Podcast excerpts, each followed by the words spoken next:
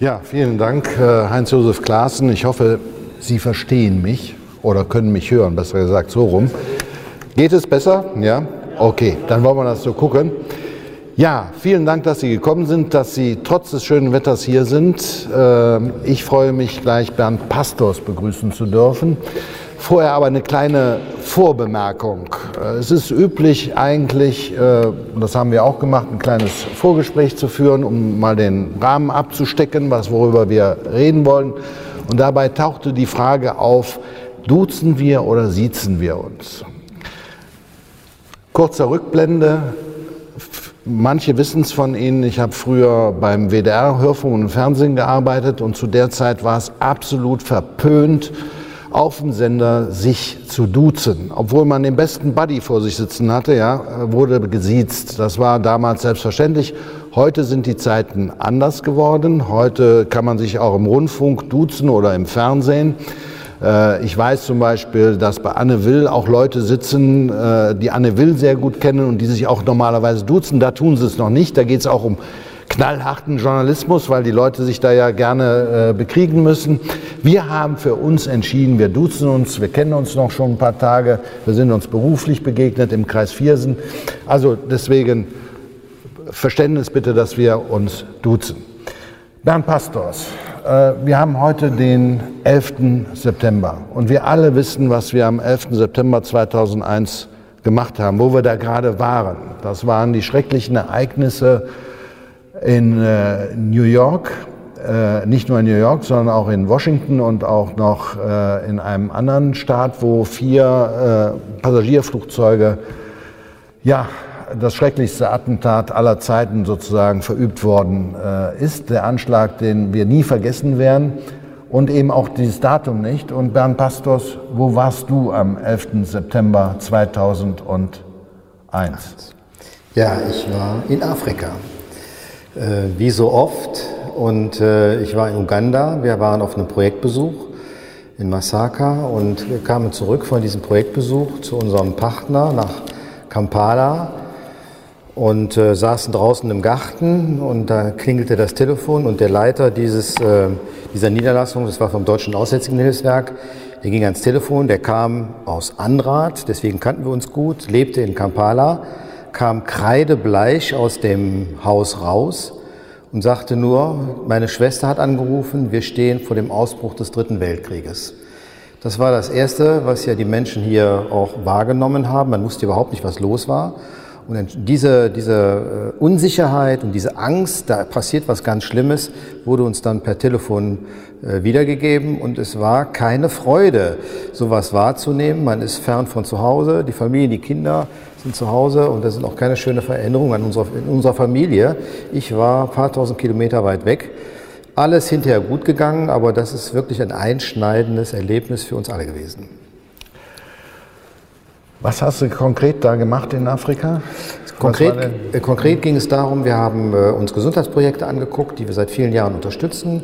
Man muss ja immer wieder auch in die Projekte selber hinaus. Man muss sehen, wie der Projektpartner mit dem ihm anvertrauten Geld auch umgeht, wie die Projektentwicklung dort auch ist. Es ging darum um Medikamentenhilfe für Krankenhäuser. Wir hatten eine Kooperation mit dem Deutschen Aussätzigen Hilfswerk und das haben wir uns konkret vor Ort angeschaut. War auch alles wunderbar und wir waren dann auch froh, dass wir heile wieder zurückgekommen sind. Bernd Pastors ist seit 40 Jahren Reiter, Mönchengladbacher. Pongser, wir wohnen im, im, im selben äh, Sprengel. Sprengel, ja, Hohnschaft würde man äh, sagen. Ähm, aber geboren und aufgewachsen in Viersen. Ähm, und in Viersen auch eine Banklehre gemacht. Wie wird man, kommt man vom Banker dann äh, zu Aktion Medior? Wie war ja, das? Das ist, manchmal gibt es große Zufälle. Aber ähm, nach der Ausbildung bei der Deutschen Bank, und habe dort auch mehrere Jahre gearbeitet, habe ich parallel noch äh, meine Fachhochschulreife nachgemacht in Abendschulform und wollte dann studieren, habe dann Wirtschaftswissenschaften studiert. Und in diesem Zusammenhang Studium, andere Einflüsse, bin ich über meinen Bruder nach Hefata gekommen, habe da Freizeiten mitgemacht in Hefata, ehrenamtlich, habe was ganz anderes kennengelernt als Bank und Rendite und das war sehr eindrucksvoll in Hefata. Und da war mir eigentlich klar, in meinem Studium werde ich versuchen, die Instrumente des Marketings in sozialen Einrichtungen einzusetzen. Das heißt also, es gibt ja ein ganz normales klassisches Marketinginstrumentarium, war das Teil des Studiums dann auch, aber nicht im kommerziellen Bereich, sondern im gemeinnützigen Bereich. Auch da wird Marketing, Social Marketing betrieben und habe dann im Grunde genommen versucht, das, was ich doch im Studium gelernt habe, auch zunächst in Hefata umzusetzen und später von Hefata bin ich dann weitergezogen nach Medior. Wie kommt man zu Medior? Wenn, wie ist das damals gewesen? Ein Kontakt oder was war der erste Kontakt mit Medior? Ganz trivial über eine Zeitungsanzeige. Medior suchte einen Öffentlichkeitsreferenten und äh, ich war auf der Suche nach einer beruflichen Veränderung und hatte eigentlich das Handwerkszeug gelernt im Studium und später auch noch in der Praxis in Hefata und habe eine Zeitungsannonce gesehen an einem Samstagmorgen. Ich dachte, bewirbst du dich einfach mal. Und das Verrückte war, ich war im Auswahlverfahren und ich war nicht die Nummer eins, ich war nur die Nummer zwei. Und nur dem Umstand geschuldet, dass die damalige Nummer eins, ein Journalist aus der Region, der nebenbei in der SPD engagiert war im Rat und der damalige Geschäftsführer war nebenbei in der CDU als Bürgermeister engagiert, der tat sich schwer, den Ratskollegen von der SPD in die eigene Organisation mitzubringen, sodass er sein Veto eingelegt hat. Und dann hat man geguckt, wer ist denn die Nummer zwei auf der Liste? Ach ja, das ist der Herr Pastos. Ja, lass den mal kommen. Ja gut, also dann ist aus der Nummer zwei die Nummer eins geworden und aus der Nummer eins ist es heute der Vorstandssprecher, also die große Nummer eins. Aktion Medior.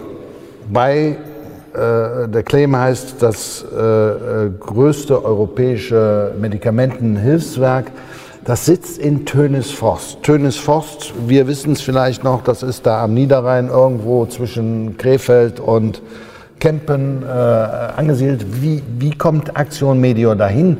Wie ist Aktion Medior überhaupt entstanden? Ja, also alles hat begonnen im Grunde genommen mit dem Pater Leppich, dem einen oder anderen noch bekannt.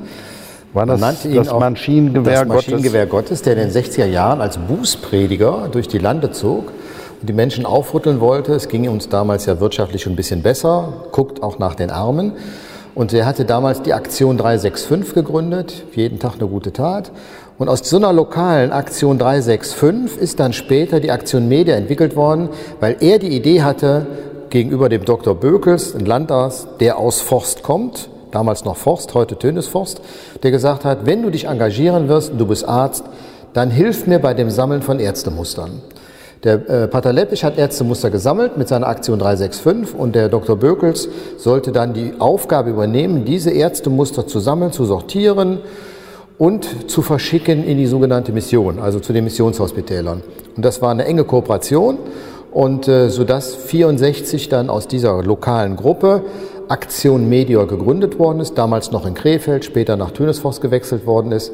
Und man hat 64 angefangen, Ärztemuster zu sammeln, tonnenweise, die dann erst in einer alten Garage abgeliefert worden sind und dann nach den Namen des Wirkstoffes alphabetisch-lexikalisch vorsortiert wurde gibt es noch alte Schwarz-Weiß-Fotos mit großen Plakaten von den Ehrenamtlern. Sechs Stunden Arbeit retten ein Menschenleben. Das war noch richtig ehrenamtliche Arbeit mit dem Vorsortieren. Was gebraucht werden konnte, wurde in große Kisten gepackt und ging dann zunächst an die Steiler Missionare. Das waren die ersten, die die Hilfe bekommen haben, nach Indonesien, nach Flores. Und daraus hat sich das sukzessive weiterentwickelt. Man hat dann schon 67 gemerkt, also drei Jahre später, gut gemeint ist nicht immer gut gemacht. Das heißt, das Sammeln der Ärztemuster kann es auf Dauer nicht sein, sondern wir lassen das direkt produzieren, was auch gebraucht wird. Das heißt, wir haben schon 67 angefangen, Generika produzieren zu lassen und auch dank von Darlehen, die wir aus Aussätzigenhilfswerk bekommen haben, die wir auch von anderen Organisationen bekommen haben, waren wir in der Lage, Medikamente produzieren zu lassen, zu lagern und dann in die Mission zu schicken, wie es damals hieß, an die Missionshospitäler. Und die dann entstehenden Kosten, die haben dann letztendlich Missionsprokuren bezahlt, weil über Medior bekamen sie gute, qualitativ hochwertige, aber trotzdem sehr preiswertige Medikamente für ihre Missionshospitäler. Aktion Medior heute, äh, es gibt eine riesige Lagerhalle, 4000 Quadratmeter mal so ein paar Zahlen, äh, damit man überhaupt die Größe erfassen kann und wo äh, engagiert sich Aktion Media? Also ähm, wir sind im Laufe der Jahre natürlich immer größer geworden, weil der Bedarf enorm war und weil sich das Prinzip, die Produktion eben äh, wirklich aus der Industrie mit zu übernehmen, sich tatsächlich bewährt hat. Heute haben wir 4000 Quadratmeter Lagerfläche, verschicken im Jahr zwischen 400 bis 500 Tonnen Medikamente an über 10.000 Partner in 140 Ländern, also weltweit. Nicht mehr ausschließlich in die Mission, die Ordensgemeinschaft. Wir haben ja früher sehr viel auch für die Kamelianer gearbeitet. Die Kamelianer, ja, ein Orden, der sehr viel mit Krankenpflege zu tun hat. Äh, mit dem Pater Weber aus Essen haben wir sehr viel auch zu tun gehabt. Das ist weniger geworden, dafür sind aber eben andere Organisationen, Malteser, Johanniter, CARE, die da reingegangen sind und denen wir heute auch die Medikamente noch liefern. Mhm. Was ist für eine Sendung heute rausgegangen, weißt du das? Ja, ich vermute mal, dass heute eine Sendung wieder in den Jemen rausgegangen ist. Äh, wir verlassen ja jeden Tag Hilfssendungen dann auch. Die Situation im Jemen ist ja ganz schlimm, im Grunde genommen bedingt durch den Bürgerkrieg ähm, gibt es da eine der größten Cholera-Epidemien dann auch und die Menschen warten dringend auf Medikamente und ich glaube, heute ist eine große Sendung für den Jemen rausgegangen. Mhm. Äh, wie finanziert sich Aktion Media? Das, äh, wenn man hört, äh, mehrere hundert Tonnen im Jahr an Medikamenten, wie wird das finanziert? Also zum einen haben wir, wenn man so will, äh, den gemeinnützigen Großhandel mit Medikamenten. Wenn die Malteser, die Johanniter, die Ordensgemeinschaften bei uns einkaufen, heißt das, wir lassen die Medikamente produzieren, die haben einen Einkaufspreis, dann kommen die Gemeinkosten da drauf, die Frachtkosten müssen wir auch bezahlen, und das ist dann der Verkaufspreis. Das heißt also, in den Selbstkostenpreisen sind unsere Deckungsbeiträge kalkuliert. Einkauf plus Gemeinkosten ist Verkauf, das ist die eine Hälfte. Und die andere Hälfte, die verschenken wir. Das können wir deshalb, weil wir Spenden bekommen. Wir sammeln Geldspenden und von diesen Geldspenden verschenken wir die Medikamente dann in die Projekte, vor allen Dingen dorthin, die keinen sogenannten Kostenträger haben. Dann finanzieren wir das aus eigenen Spenden. Mhm. Ist es schwieriger geworden, in heutigen Zeiten Spenden zu bekommen? Also es ist immer schwierig und man hat immer zu wenig. Ähm, aber dass wir so langsam bekannter werden, hilft uns natürlich beim Spendensammeln. Was wir gemerkt haben, ähm, wenn die großen Katastrophen sind, viel in den Medien steht und wir die Menschen davon informieren können, dann kommen auch die Spenden. Aber wenn man sich jetzt mal anschaut in diesem Jahr, was haben es denn die Themen, die durch die großen Medien gegangen sind? Es war vor allen Dingen die lang anhaltende Regierungsbildung, bis da mal eine Regierung in Berlin stand, hat ewig gedauert, der ganze Hickhack, der im Sommer dazu kam.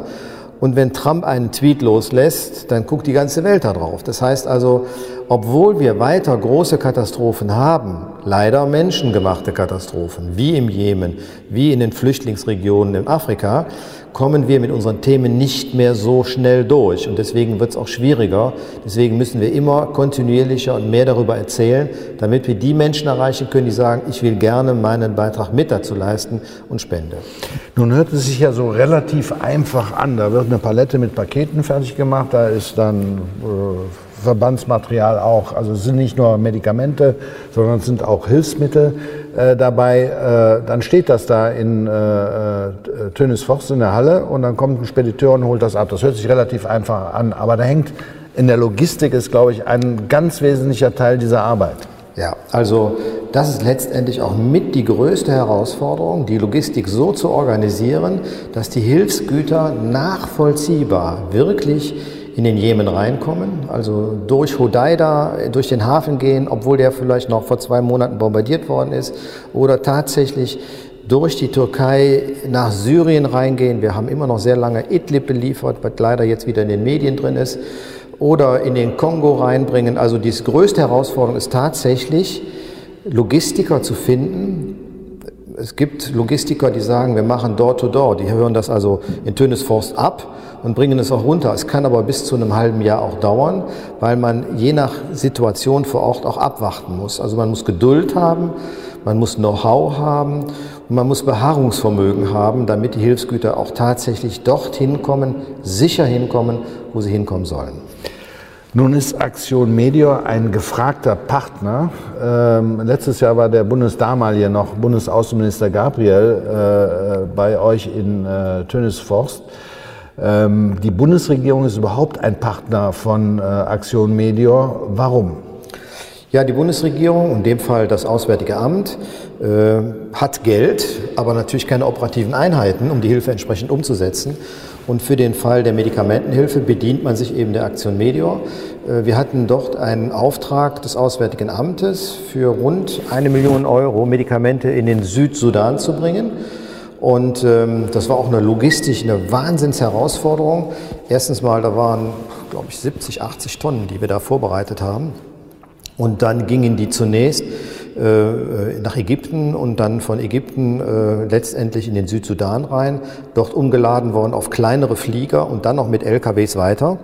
Das sind öffentliche Mittel. Wir müssen gut dokumentieren, wie wir diese Mittel entsprechend umsetzen, wie wir Ausschreibungen dann auch machen. Also wir müssen Ausschreibungsrecht auch mit berücksichtigen. Es ist schon sehr komplex, aber die Bundesregierung weiß eben auch, mit Medio als Partner äh, kann man eine sichere Hilfe tatsächlich dann noch umsetzen. Axio Medio ist ein mittelständisches Unternehmen. Äh, in Tönisforst arbeiten an die 80 äh, Mitarbeiter, Mitarbeiterinnen, vorwiegend Frauen hast du erzählt. Äh, es gibt aber auch Mitarbeiter im Ausland.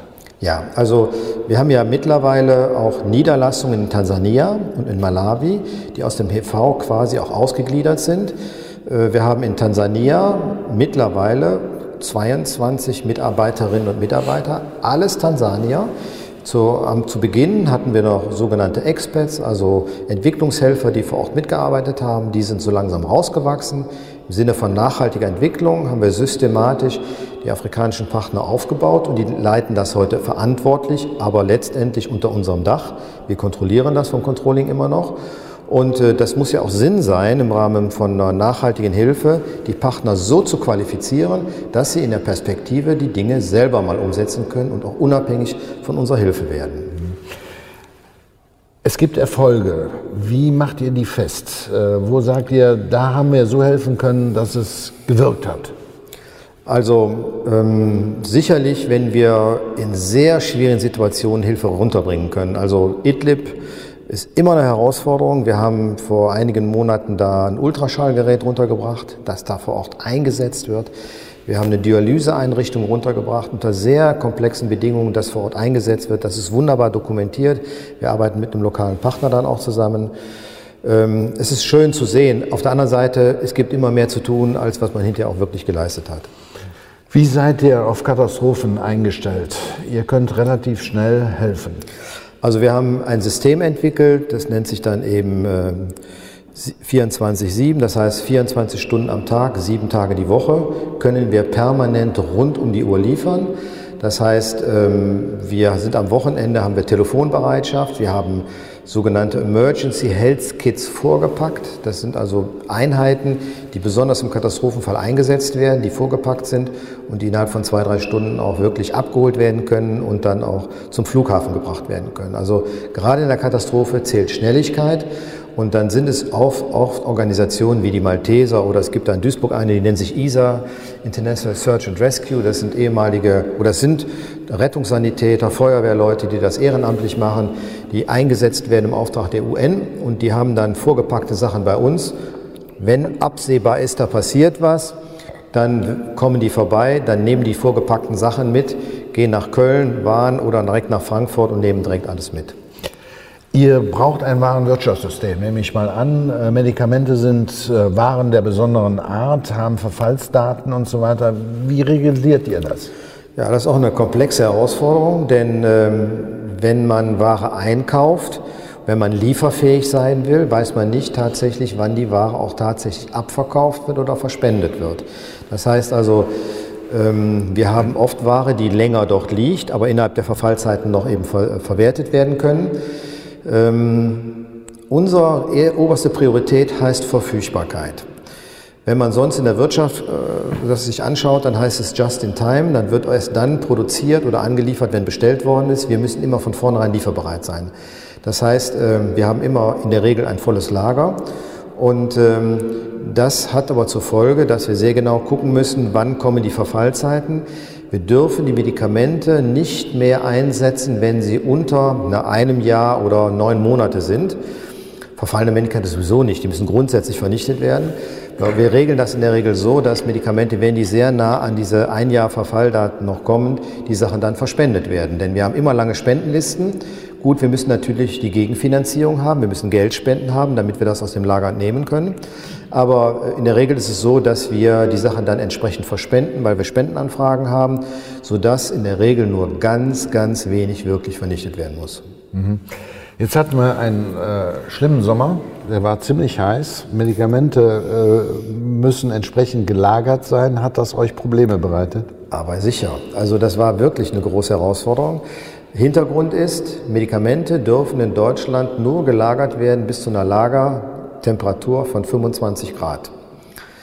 Die Medikamente sind aber so produziert, denn wenn sie in den Tropen sind, haben sie 30, 40 Grad, die halten das da vor Ort aus. Man unterscheidet zwischen vier Klimazonen, 1, 2, 3, 4.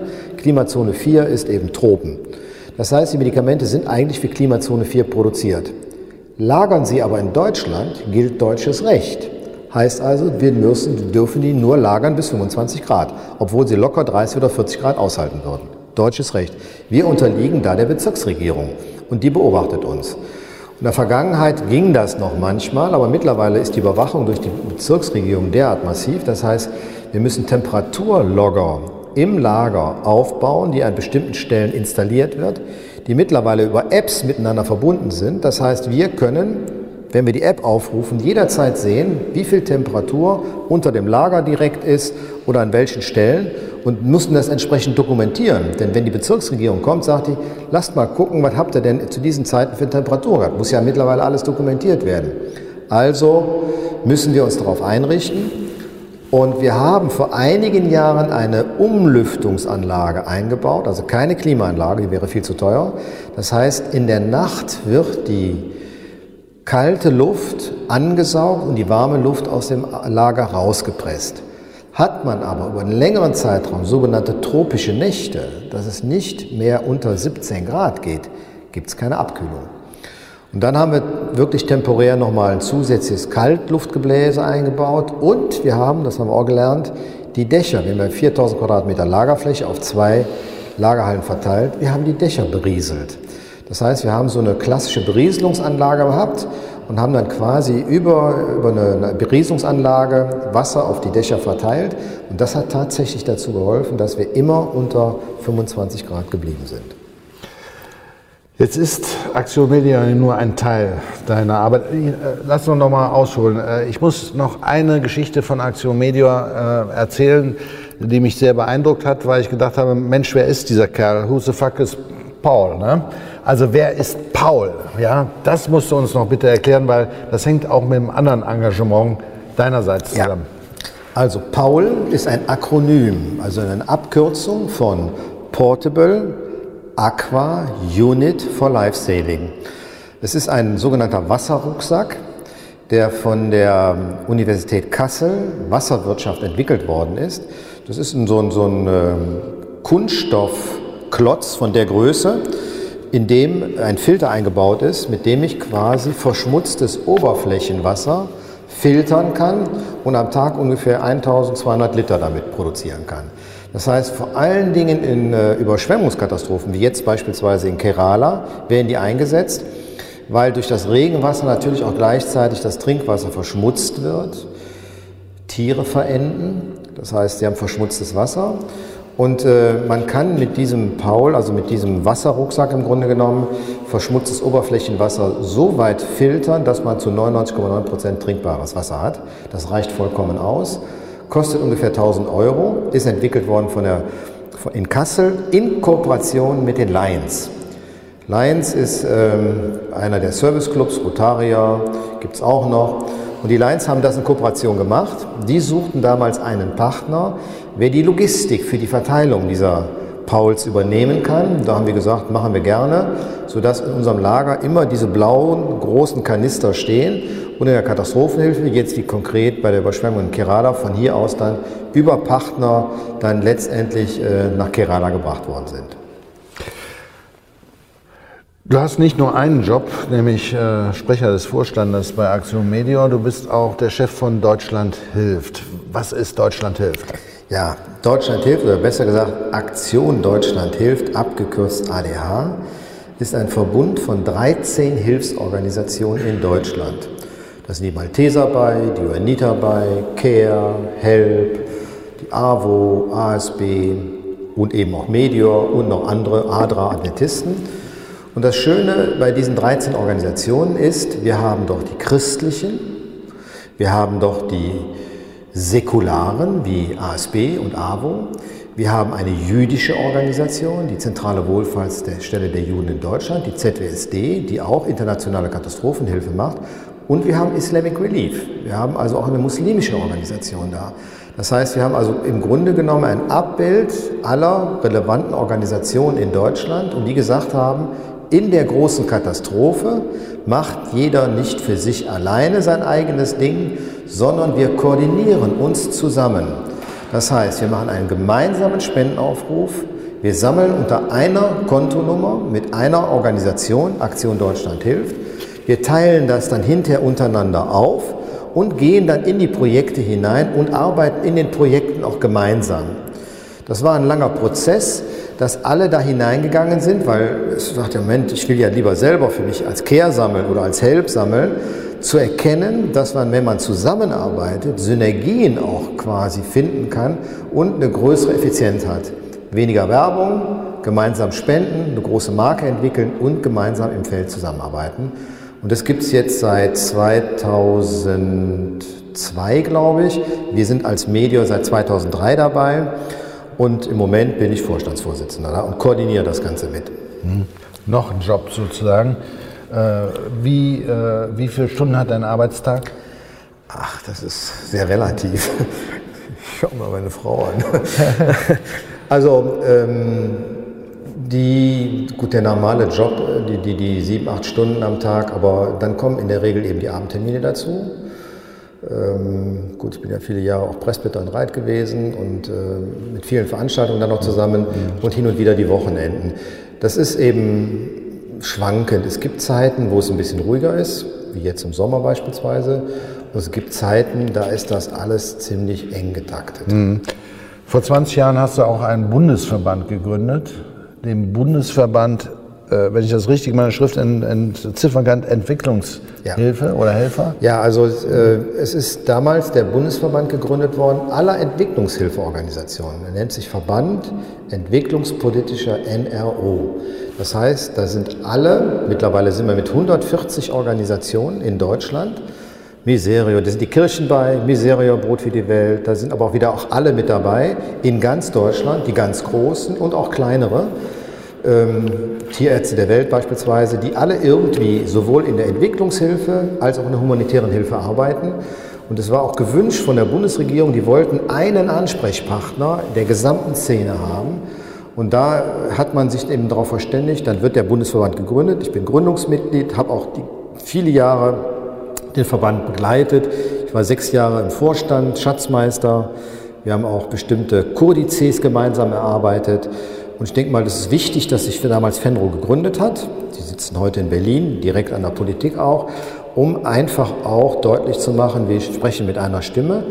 Aber es reicht ja nicht aus, jetzt nur gegenüber der Politik zu kommunizieren. Wir müssen auch mehr mit den Bevölkerung kommunizieren, um das Bewusstsein hochzuhalten, dass wir Entwicklungshilfe brauchen, auch im eigenen Interesse und dass wir auch Mittel dafür brauchen. Nun leben wir ja in, äh, ich sage es mal vorsichtig, in spannenden Zeiten. Äh, es gibt äh, Probleme. Ich brauche jetzt nur aktuell zu nennen Chemnitz, Köthen. Wir schaffen das, nur um ein paar Stichworte zu nennen. Dieses ähm, lenkt ja eigentlich auch viel von den Problemen, die es im Ausland gibt, zum Beispiel in Afrika, ab. Ähm, wie siehst du das? Äh, was muss da geschehen? Äh, ist, hängt das eine mit dem anderen zusammen? Wie sieht das aus mit Afrika? Warum kommen die Flüchtlinge übers Mittelmeer, nehmen diese wahnsinnige Flucht und diese Gefahrenaufsicht? Warum gibt es diese Fluchtbewegung? Also ähm, wir sprechen dann immer von den Fluchtursachen. Und eine der Fluchtursachen ist sicherlich die totale Armut, die noch da ist. Und ähm, ich glaube, wir müssen äh, mit daran arbeiten, dass wir auf Dauer über Bildung und über ja, in Infrastrukturmaßnahmen den Menschen eine Perspektive geben in ihrem eigenen Land. Ähm, wir haben jetzt 1,3 Milliarden Menschen, die in Afrika leben. 2050, also ungefähr 30 Jahren, sind es ungefähr 2,1, 2,2 Milliarden. Jetzt sind schon in Afrika 50 Prozent der Bevölkerung unter 20 Jahren. Das heißt, wir haben also jetzt schon 600 bis 700 Millionen Menschen, die eigentlich jetzt darauf vorbereitet werden, in den Beruf hineinzugehen. Und wenn ich als junger Mensch keine Perspektive sehe, keine Perspektive habe, Geld zu verdienen, eine Familie zu gründen und mich zu setteln in der Region, in der ich groß geworden bin, dann mache ich mich auf den Weg. Die Ursachen für diese Armut, manchmal, es gibt sicherlich Korruption, überhaupt keine Frage, aber da sage ich auch, Korruption, das sind immer zwei. Einer, der korrumpiert und der eine Korruption annimmt. Wir hängen da irgendwie mit drin.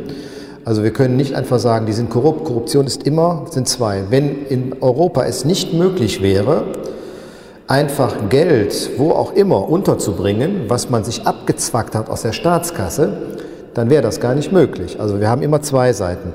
Auf der anderen Seite glaube ich, äh, auch der Entwicklungshilfeminister Müller, der spricht ja vom Chancenkontinent Afrika. Ich glaube, Afrika hat ein wahnsinniges Potenzial und über Ausbildung und über Infrastrukturmaßnahmen ist es sicherlich möglich, eine Perspektive da hineinzubringen auch.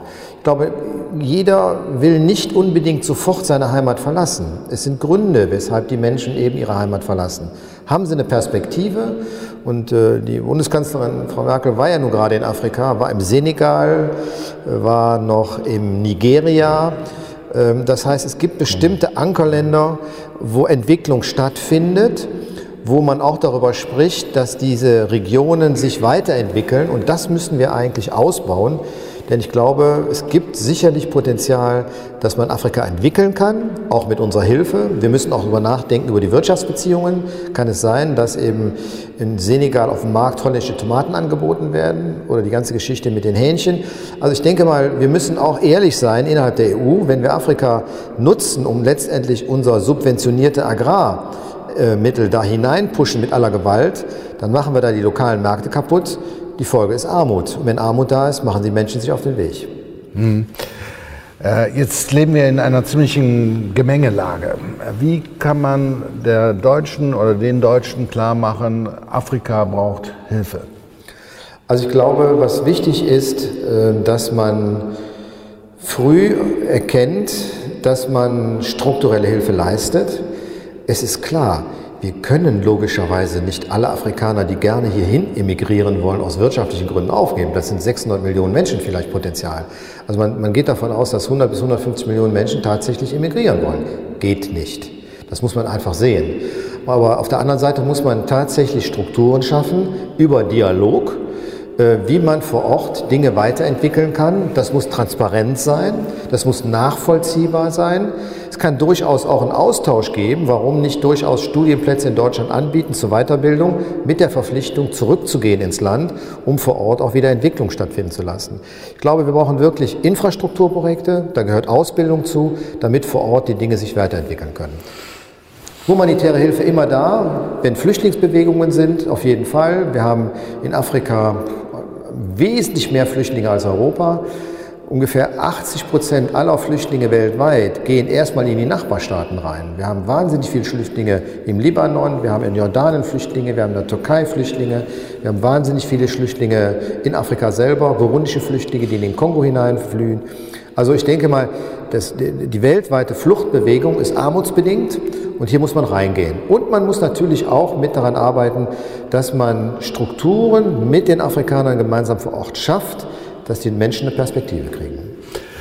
Im äh, Vorgespräch hast du mir erzählt, dass du es bedauerst und dass du da eine Tendenz siehst, dass die Zivilgesellschaft ihr Engagement zurückgefahren hat. Wo sind die Ursachen? Was muss man tun? Ja, ich glaube, ähm, Zivilgesellschaft ist für mich so ein bisschen der Kit in der Gesellschaft. Das heißt, ähm, das gesellschaftliche Engagement, sei es nun in der direkten Nachbarschaft oder sei es eben auch weltweit, ist wichtig und notwendig. Und ich bin ein großer Verfechter unserer pluralistischen Demokratie. Wo haben wir die Möglichkeit, wenn man mal über Europa hinausschaut, so viele Freiheiten zu genießen? Und die sollte man dann auch nutzen, indem man sagt, also ich engagiere mich hierfür oder dafür, das ist zivilgesellschaftliches Engagement, das bringt auf jeden Fall eine Gesellschaft auch weiter, das muss man nutzen. Man darf sich nicht entmutigen lassen dadurch. Und solange wir noch diese offene Gesellschaft haben, ist Zivilgesellschaft für mich auch eine Möglichkeit, einen Hebel mit anzusetzen und Dinge mit zu verändern. Du engagierst dich auch in der evangelischen Kirche. Ähm, wie kommt das? Wie bist du da äh, zugekommen überhaupt? Äh, hat das Elternhaus dich geprägt? Du hast eben von Hefferta erzählt. Also sowohl Prägung durch Elternhaus, ich bin zum Kindergottesdienst gegangen in Viersen noch und äh, war immer auch lose verbunden damit. Und als ich dann in Pongs angekommen bin, äh, Warum bist du überhaupt nach Pongs gekommen? Das möchte ich gerne mal wissen jetzt. Der Liebe wegen. Meine Frau ist eine waschechte Pongserin. Geboren in Pongs? Ja. Das werden wir nie äh, hinbekommen. Also ich wohne auch schon seit 50 Jahren da, aber äh, äh, Pongser ist man nur dann, wenn man da geboren ist. Also anders geht's nicht. aber ähm, äh, bin angesprochen worden, ob ich Interesse hätte. Mein Schwiegervater war viele Jahre Presbyter und der ist dann auch altersgemäß ausgeschieden und der hat gesagt, ja, versuch mal, ob du das irgendwie integrieren kannst. Und ich war letztendlich 16 Jahre Presbyter in Reit und das ist schon eine Menge Arbeit. Ähm, man ist tief in der Gemeinde drin, aus dem Verständnis heraus, wir leiten, die Presbyter leiten die Gemeinde. Große Herausforderung auch und äh, Kirche steht ja überhaupt vor großen Herausforderungen. Wir alle haben mit schwindenden Mitgliedern zu tun. Wir müssen nach den Ursachen forschen. Auf der anderen Seite suchen die Menschen immer mehr auch Anker, Werte und, und, und sowas wie Leitlinien. Und das kann Kirche bieten. Das heißt also, wir müssen auch vielleicht als Kirche stärker wieder rausgehen und zeigen, was zeichnet Kirche aus, wofür stehen wir, bei allen Skandalen, die es überall immer wieder auch gibt. Wo stehen wir? Und wir können denjenigen, die was suchen, die Halt suchen, Anker suchen, sicherlich auch das geben. Also von daher ist für mich auch Kirche und auch ähm, das Eingebundensein in Kirche immer ein Fundament gewesen und eine Basis gewesen. Was macht ein Mann, der sich so äh, engagiert eigentlich in seiner Freizeit? Oh. Da gibt's. Ich habe mal angefangen, ein bisschen Klavier zu spielen, hat aber dann nicht geklappt, weil dann ich nicht die Regelmäßigkeit durchbekam. Äh, wir oh. haben hier eine Orgel, also wir können die anschmeißen. Ähm, ich hoffe mal, dass ich so langsam äh, wieder zurückkomme, ein bisschen Sport zu machen. Ich habe früher in Pongs Handball gespielt, aber ich muss ehrlich sagen, dass ich äh, bestimmt 10, 15 Jahre da nicht so viel Platz für war, für Hobbys. Tja, das ist eigentlich schade. Ähm, es gibt diesen ominösen Begriff Gutmensch. Äh, der ist sehr umstritten. Äh, bist du, ich, ich, will das nicht sagen, erstens möchte ich deine Meinung hören, ja, was du davon hältst, von diesem Begriff. Und äh, zweitens wird es sich für so einen halten, so einen Gutmenschen. Nein, also ich bin gegen solche Klassifizierungen. Äh, ich finde, jeder hat die gleichen Chancen. Und ich finde, man sollte einfach versuchen zu entdecken, wo man sich, wo man Spaß und Freude daran hat, einzubringen. Also das kann im Sport sein, das kann in der Kultur sein, das kann im Sozialen sein. Ich glaube einfach, unsere Gesellschaft bietet so viele Möglichkeiten, wo man sich einbringen kann mit Freude und mit Spaß. Ich würde das ja nicht so machen, wenn ich keinen Spaß dabei hätte. Also ich bin ein Spaßmensch vielleicht, äh, weil es einfach auch Freude macht. Und äh, mit Menschen zusammen agieren macht Freude. Man kriegt auch eine Menge wieder zurück. Von daher ist das für mich nichts Besonderes. Ich nehme vielleicht nur die Möglichkeiten konsequenter wahr, die einfach unsere Gesellschaft bietet. Wie kann man sich bei Aktion Meteor engagieren? Auf vielfältige Art und Weise. Wir haben einerseits immer auch Ehrenamtler, die bei uns mitmachen. Entweder Menschen, die sagen, ich habe noch ein bisschen Zeit, ich kann mich einbringen, sei es, ich bringe mich fachlich ein mit Übersetzungen, sei es, ich gehe jetzt in Rente, habe noch ein bisschen Zeit. Der ehemalige Niederlassungsleiter von Evonik in Krefeld, der hatte, weiß ich nicht, 3000 Mitarbeiter unter sich, der sagt, ich will noch was tun, der hat sich nebenbei als Schöffer engagiert und wir sind in Kontakt gekommen. Der ist von Hause aus Chemiker, der jetzt für uns, bei uns schon seit zwei Jahren arbeitet, der zweimal die Woche kommt und der einzelne Projekte bei uns gestaltet. Das heißt, wir sind dabei, so eine mobile Dentaleinheit zu konzipieren. Sehr komplex, muss man sehr viel Zeit und Mühe einwenden. Die hat der. Im Tagesgeschäft hat man die nicht und der setzt sich dafür ein. Wir haben Pharmazeuten aus der, aus der Industrie, die mit 58 ihren goldenen Handschlag bekommen haben und sagen, ich will noch was tun. Die gehen für uns raus, die auditieren pharmazeutische Betriebe in Afrika und in Asien und die Gelegenheiten sind immer da. Man kann auch uns durch Spenden unterstützen, das geht natürlich auch. Mhm. Also meine Damen und Herren, wenn Sie noch ein bisschen Zeit haben, ja, Ihre Hilfe wird auch gebraucht und wenn es nur äh, Kleinigkeiten sind. Und jede kleine Spende wird auch. Ich habe äh, kürzlich, äh, Bernd Pastors hatte Geburtstag, hat er eine private Spendenaktion gemacht über Facebook und die war ruckzuck war das ja. Ergebnis erreicht. Vielen Dank dafür. ja, ähm, wir haben schon drüber gesprochen, Lions, das ist noch ein Hobby sozusagen. Ja, also Lions machen mir auch viel Freude. Äh, vielleicht, ich bin zu Lions gekommen, die hatten eine, eine Benefizgeschichte für Media gemacht. Der Künstler James Rizzi, dem einen noch bekannt mit diesen Strichbildern, der hatte äh, Bilder zur Verfügung gestellt, wo mit einem Benefizanteil für Media war. Und dann bin ich angesprochen worden, dann war ich bei Lions in Krefeld und dann wurde in Mönchengladbach ein neuer Lions Club aufgemacht. Dann bin ich gefragt worden, du wohnst in Gladbach, willst du nicht von Krefeld nach Gladbach wechseln? Dann habe ich den mit gegründet. Man nennt das dann Charter-Member. Und dann suchten sie einen, der auch lesen und schreiben kann, also Sekretär und die Protokolle macht und die ganze Organisation. Da habe ich gesagt, gut, mache ich. Am Anfang, ich mache es jetzt glaube ich schon acht Jahre, weil wir haben immer wechselnde Präsidenten jedes Jahr und die dabei bleiben, das sind dann ja. letztendlich die Sekretäre. Ja, aber das ist eine Menge, Menge Arbeit. Ja, und das Schöne ist, wir kommen aus ganz unterschiedlichen Berufsfeldern, also nicht so das übliche, nur die Bankdirektoren, überhaupt nicht, ganz unterschiedlich. Man trifft sich einmal im Monat, isst was, kriegt vielleicht einen interessanten Vortrag und macht gemeinsame Projekte. Und wir haben in den letzten drei Jahren mit unserem Lions Club, der übrigens der einzige ist, der gemischt ist, wir haben Männer und Frauen in unserem Club, die anderen haben ausschließlich nur Männer. Es gibt jetzt auch einen rotarischen Club, der Damen aufnimmt. Gute Entwicklung. Jedenfalls haben wir äh, die letzten drei Jahre einmal ein Projekt unterstützt der Diakonie. Das war Urlaub ohne Koffer. Das sind ältere Menschen, die nicht mehr so richtig in Urlaub fahren können, also keinen Koffer packen, unterwegs sind, sondern Urlaub ohne Koffer, eine Woche jeden Tag woanders hinfahren, damit sie keinen Koffer packen müssen. Da sind leider auch Menschen bei, die einfach kein großes Einkommen haben, die es nicht bezahlen können, wo wir das mitfinanziert haben. Dann hatten wir ein Projekt von der SKF, also Sozialdienst katholischer Frauen in Mönchengladbach, Waisenhaus am Steinberg. Und, mache ich ein bisschen Werbung, das nächste Charity-Projekt ist für das autonome Frauenhaus in Reit. Wir machen immer dann ein Benefizkonzert in der Hauptkirche in Reit und äh, da wird das Geld dann gesammelt. Hm. Äh, ein bewegtes Leben, das kann man wirklich sagen, ein engagiertes Leben. Wenn du jetzt einen, eine, eine Fee treffen würdest, ja, und äh, die würde dir einen großen Wunsch erfüllen. Jetzt äh, nicht viel Geld oder sonst was, aber etwas, was, wo du glaubst, das könnte in der Zukunft für uns ja sehr wichtig werden. Was würdest du dir wünschen? Dass wir diese offene Gesellschaft behalten also ich glaube, wir haben Rahmenbedingungen, wenn man zurück in die Geschichte guckt, die sind einmalig. Wenn man ein bisschen in die Geschichte zurückkommt, was in Deutschland alles schon gewesen ist, an schlimmen Sachen, auch an hierarchischen Sachen, leben wir jetzt, sagen wir mal, in den, nach dem Zweiten Weltkrieg in einer Phase in der Geschichte, auch hier in unserer Region, die einmalig ist. Wir haben noch nie so viele Chancen gehabt, wir haben noch nie so viel Wohlstand gehabt, bei allen Schwierigkeiten auch im Einzelbereich.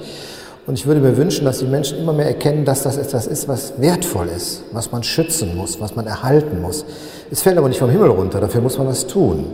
Und wenn das an irgendeiner Seite in Gefahr gerät, dann muss man sich dagegen wehren. Und ich würde mir wünschen, dass immer so ein Geist auch aufrechterhalten bleibt, der sagt, das ist wichtig für uns heute, für unsere Kinder in Zukunft und dass das auch stabil bleibt. Also für die Zukunft auch. Gut, ich habe jetzt jede Menge Fragen gestellt, aber vielleicht haben Sie auch noch Fragen an Herrn Pastors. Hätten Sie da eine? Ich komme gerne zu Ihnen mit dem Mikrofon und jetzt haben Sie die Gelegenheit, selbst Fragen zu stellen. Kommen Sie, ich komme zu Ihnen. Ja, erstmal herzlichen Dank für äh, den spannenden Vortrag und vor allen Dingen herzlichen Dank für Ihr Engagement und für das Engagement der äh, Aktion Media. Äh, ich wollte mal zurückkommen auf das Thema äh, Entwicklungshilfe. Äh, wie ist Ihre Einschätzung? Äh, wie. Bisschen näher halten. Ein bisschen näher. Genau. Wie sicher sind Sie, dass wir aus den Fehlern der Entwicklungshilfe der letzten Jahrzehnte gelernt haben? Denn nach meiner Beobachtung, äh, wenn wir die heutige Situation anschauen, äh, habe ich den Eindruck, dass die so furchtbar äh, positiv nicht gelaufen ist, sonst hätten wir vielleicht nicht so viele äh, Probleme im Moment. Haben wir aus den Fehlern gelernt? Also wir sind, haben sicher Fehler gemacht, überhaupt keine Frage, sowohl staatlicherseits als auch privaterseits von den Hilfsorganisationen. Ähm, ich glaube, was einerseits wichtig ist, in der Wirkung hier bei uns, wir müssen deutlicher machen, was wir in der Entwicklungszusammenarbeit, Entwicklungshilfe auch tun. Ich glaube, wir müssen da aufpassen, dass sich nicht solche elitären Zirkel bilden, die dann vollkommen losgelöst von den Menschen hier bei uns Dinge entwickeln, die die alle, die Normalen nicht mehr verstehen. Diese Kritik, diese äh, kritische Selbstreflexion findet jetzt schon statt.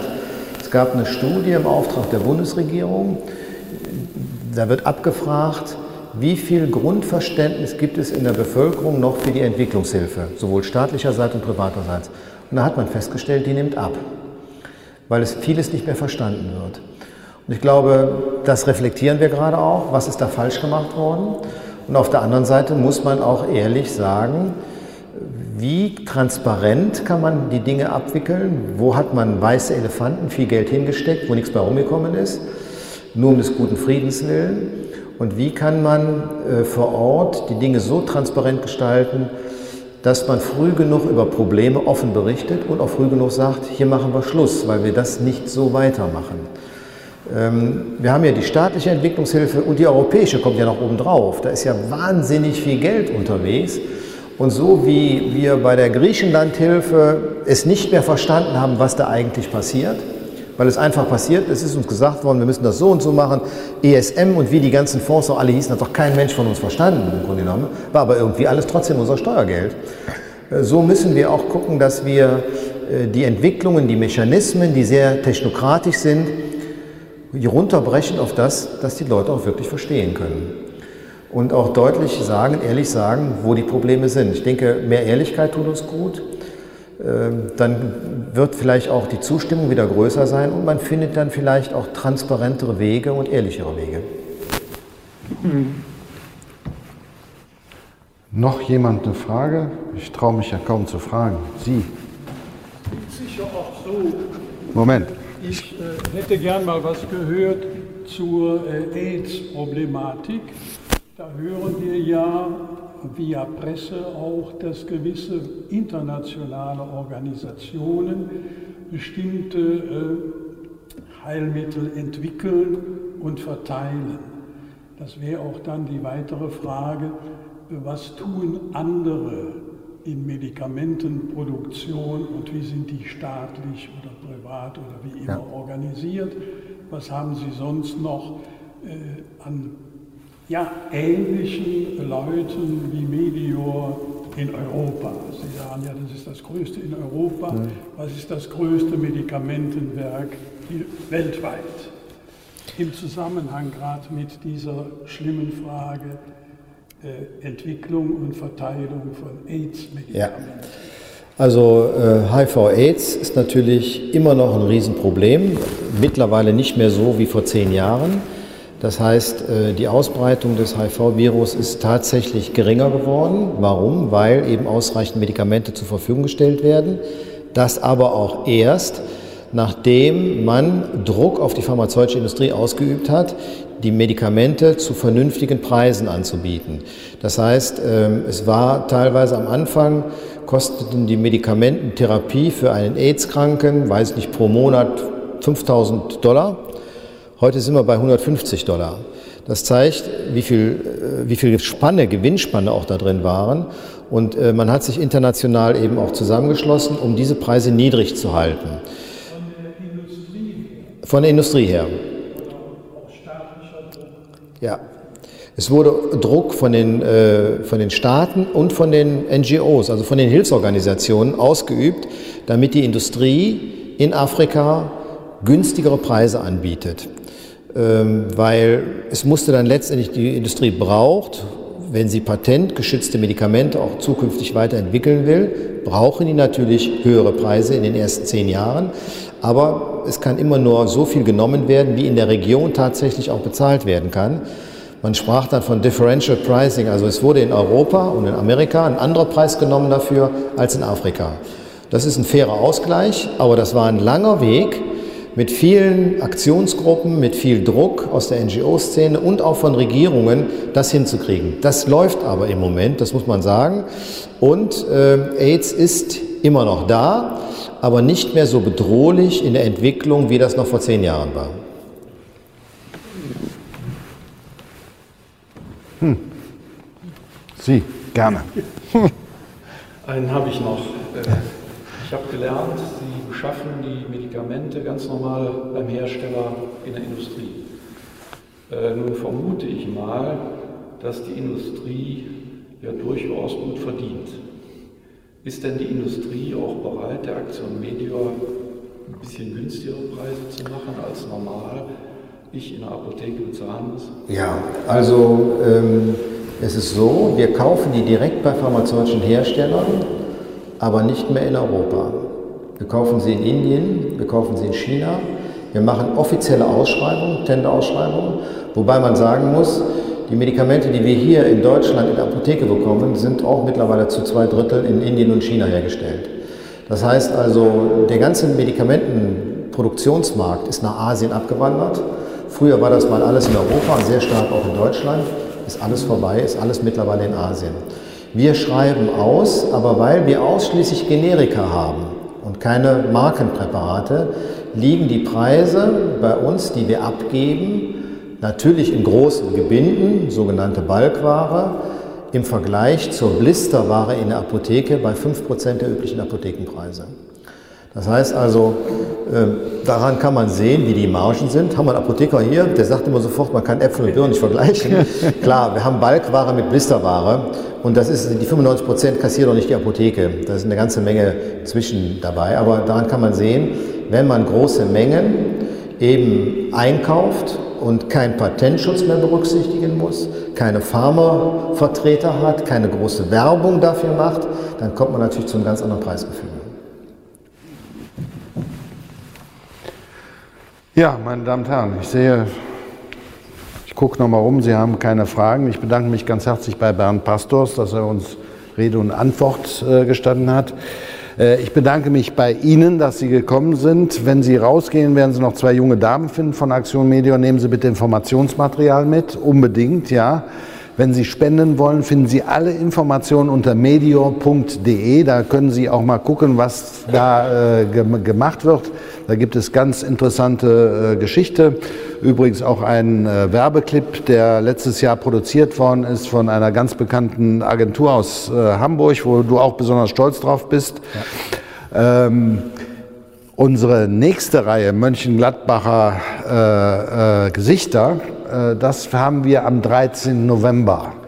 Auch hier 19 Uhr. Dort wird äh, Günther von Dorp da sein. Von Dorp ist bekannt, er hat gerade die Schlossmusik wieder äh, in Szene gesetzt, gewissermaßen. Auch ein interessanter Mensch, auch ein Mönchengladbacher, auch ein Reiter. Also äh, empfehlen Sie uns bitte weiter. Wenn Sie nach Hause gehen, Bekannte treffen, sagen Sie, dass es Ihnen gefallen hat, ja. Und wir sehen uns dann demnächst hier wieder. Dankeschön.